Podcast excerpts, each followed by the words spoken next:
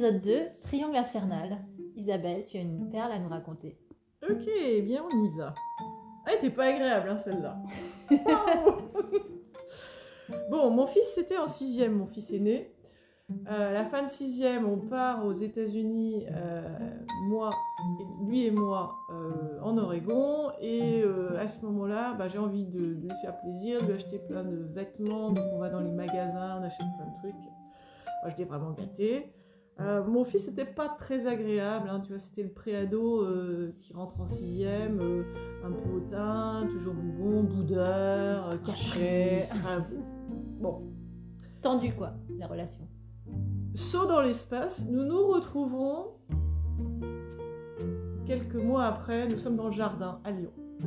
Et là, mon fils a dû faire une bêtise et il se trouve qu'il tournoie sur lui-même comme un derviche tourneur, muni d'une chaîne que je n'ai pas achetée et que je reconnais bien pour avoir justement refusé de l'acheter. Ah, Puisque cette chaîne est ornée de têtes de mort, tu vois, c'est une succession de petites têtes de mort de 2 cm en métal. Et, et- et- et il tourne avec ça, donc euh, la chaîne c'est comme un fouet qui, si je cherche à m'approcher, ce qui est le cas, parce que je veux attraper mon fils pour euh, lui passer sans doute un savon, donc Aïe, lui, aïe. derviche tourneur, et donc si je il se défend quoi. voilà. Bah, il se défend pas, mais en fait, il met son périmètre de sécurité. Et du coup, si moi je rentre, je vais me faire fouetter. Voilà. Donc légitime défense de sa part. Ouais, je sais pas, j'en sais rien. De toute façon, bon, bah, attends la suite. Donc là-dessus, moi, bien sûr, ulcéré par cette, euh, cette affaire, dès que le père rentre, qu'est-ce que je fais? Gna, gna, gna, ton fils, il m'a fait ça. Avec cette voix. Je pense.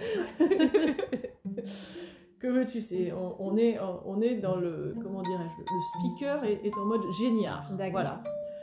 Et euh, je dis le père, ah, il va voir son fils, son fils voilà, et il lui dit écoute mon fils, euh, tant que tu te tiens, alors c'est vraiment c'est magistral, hein. c'est c'est un truc que- qui est je pense toujours pas digéré. euh.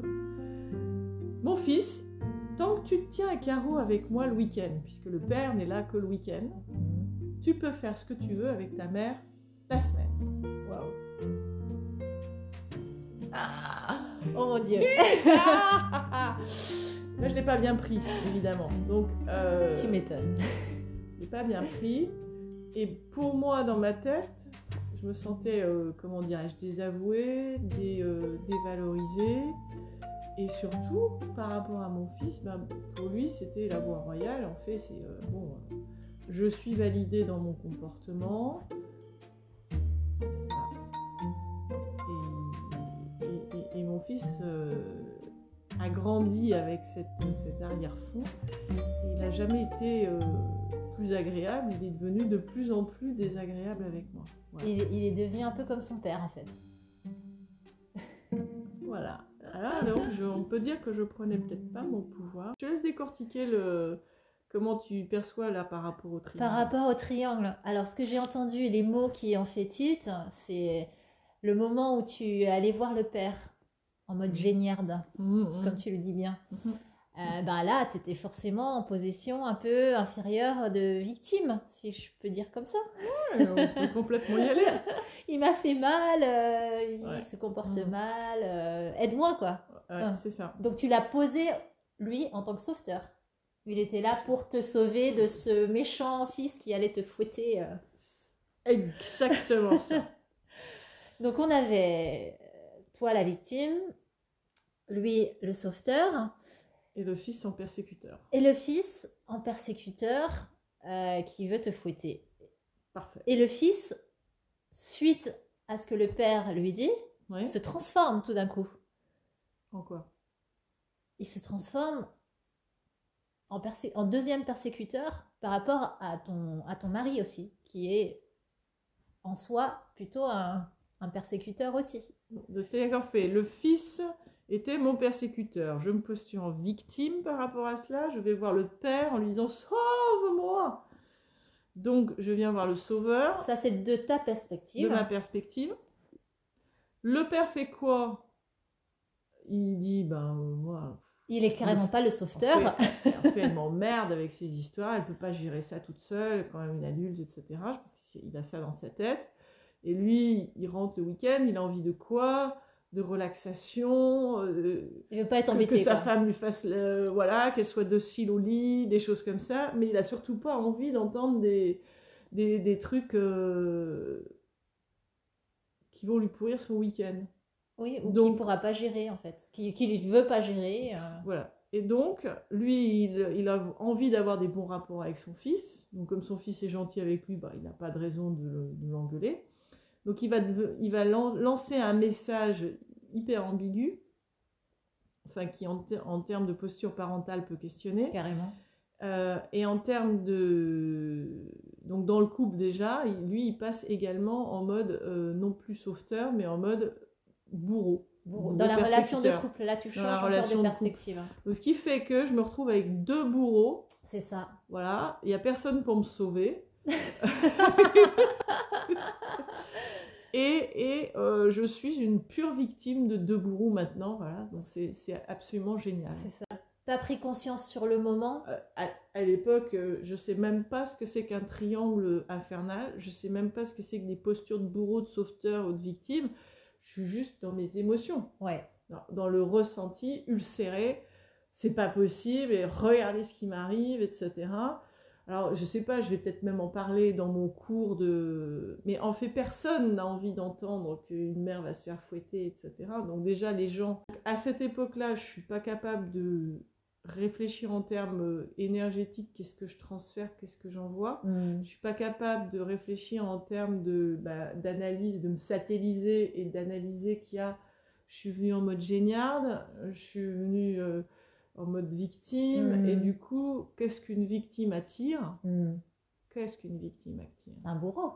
Et donc là, pour revenir sur le, sur le triangle, en, en termes de, de prise de conscience, tu disais que ça a duré 15 ans? Ah bah, De 15 ans de mariage. 15 ans de mariage. À, à- à me faire étrangler, alors euh, c'est moi-même hein, qui avais posé l'icole qui étranglait, Ouais. Mais effectivement, j'ai vécu pendant 15 ans avec mes ulcères internes euh, mentaux. Ouais. Et sans comprendre ni ce qui se passait ni ce que j'attirais parce que euh, dans mon mode de fonctionnement, bah, je comprenais pas, j'étais parfaite, je faisais mon maximum et Hmm. pourquoi ça... Donc nos enfants sont nos maîtres, Oui.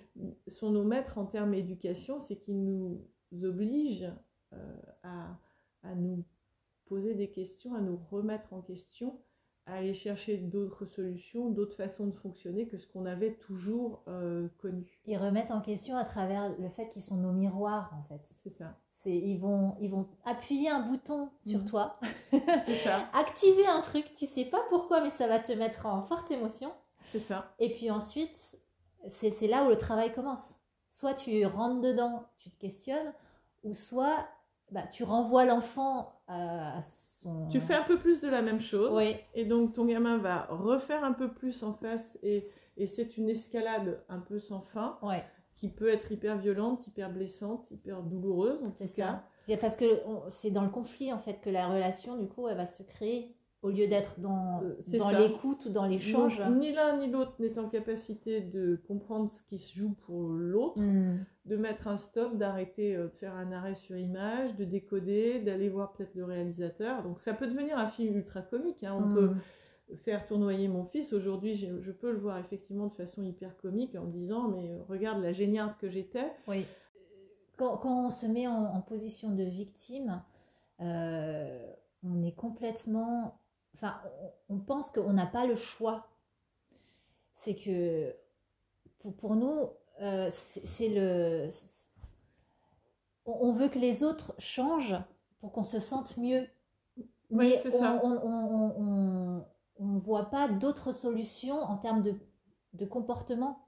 Parce qu'on ne connaît pas autre chose, on ne prend pas ça. en fait le pouvoir de, de se dire ah ben et si je faisais différemment? Et si j'essayais autre chose on, on donne en fait le pouvoir aux autres de changer la situation. Voilà, on cherche le sauveteur. Donc en tant que quand on cherche un sauveteur, soit on trouve un sauveteur, soit on trouve plus vraisemblablement un bourreau. Puisque l'idée euh, dans le schéma, c'est de grandir, c'est de s'extirper, c'est de sortir de ce, de ce schéma-là.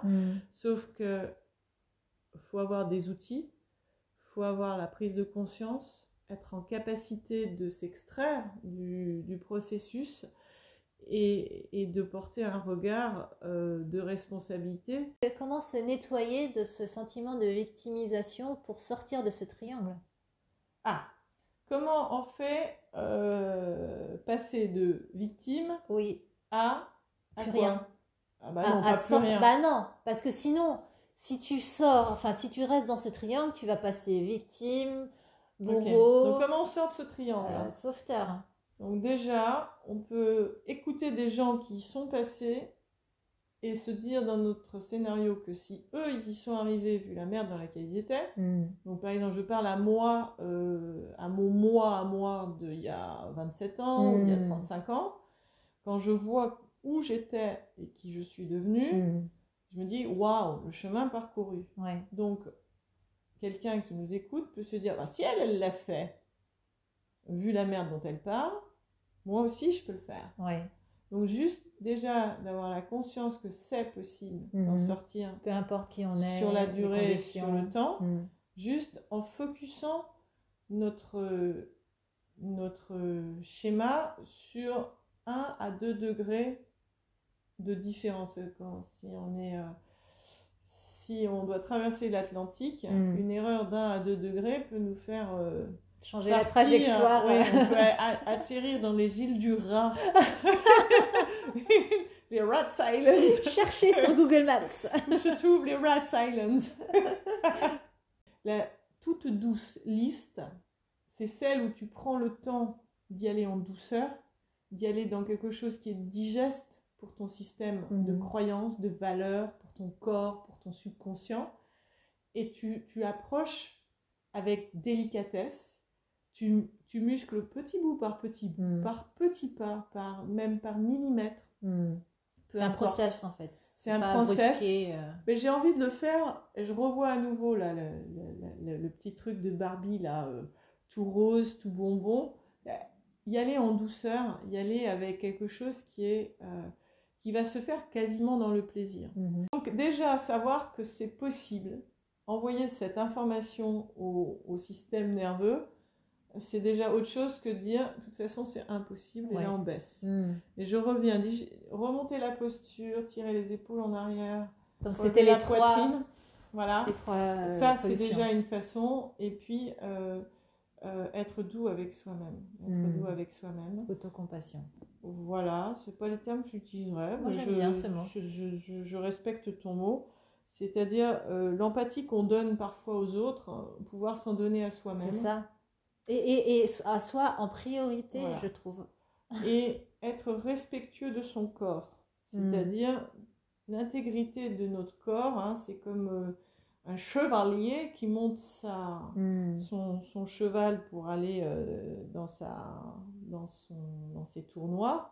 Si le cheval n'est pas en forme, pas bien carapassonné, s'il ne prend pas soin de son, son cheval, euh, le destrier, destrier c'est en dessous, hein, c'est ça? Je Non, sais pas. Enfin, en tout cas, le cheval peut s'écrouler sous Mm. lui et là son tournoi il est fini, il peut même se faire transpercer par l'autre. Hmm. Donc l'idée c'est vraiment prendre soin de son corps, qui est donc sa monture, Ouais. et euh, chaque fois qu'il y a quelque chose qui, qui, de façon anodine, hein, ça peut être des boutons sur la tronche, ça peut être des, des, euh, des pellicules, ça peut être des, des, euh, des choses beaucoup plus graves Hmm. Des hémorroïdes, des, euh, des verrues. Mais aller se questionner, c'est quoi le message? Parce que le Mm. corps n'est pas content, il n'est pas content d'un état de fait, il envoie le message. Ouais. Donc ça peut être une façon de rentrer en douceur avec soi euh, pour sortir de ces schémas. Et puis après, aller lire, aller parler avec des personnes, euh, écouter des vidéos, pour- jusqu'à ce que ça devienne une autre norme Ouais. dans notre tête. Ouais, En fait, c'est tout un cheminement ouais, qui passe. Alors, moi, pour, pour parler de mon expérience, ça passe par la tête, mais on l'intègre pas tant qu'on l'a pas vécu dans le corps ou ressenti à travers euh, un mouvement, une émotion. En tout cas, la, la conscientisation, Mm. elle n'est pas aussi forte, je trouve. Il y a une notion d'être inconscient, euh, l'incompétent inconscient, Mm. l'incompétent conscient, c'est-à-dire que tu es conscient que tu as au moins la conscience ouais. que, que tu maîtrises C'est rien, ça. puis après tu deviens euh, compétent consciemment, c'est-à-dire que tu es obligé de t'appliquer pour faire le processus, puis Mm. le jour où tu deviens inconsciemment compétent, c'est-à-dire c'est euh, euh, le gars qui au début, ben, il comprend pas comment il va faire pour il monte dans la voiture, il n'a jamais passé une vitesse. Mm. Quand il faut à la fois débrayer et euh, passer la vitesse, rembrayer, enfin lâcher la pédale et accélérer, tout ça est assez subtil. Ouais. Le jour où en fait tu n'as même plus à réfléchir pour débrayer, embrayer ou, ou changer tes vitesses, c'est là que tu es devenu inconsciemment. Et Compétent. c'est ça, c'est c'est tout un, un, un câblage euh, neuronal qui se fait en fait. C'est ça.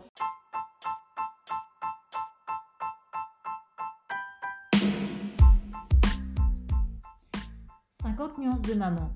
Vous en pensez quoi? Commentez.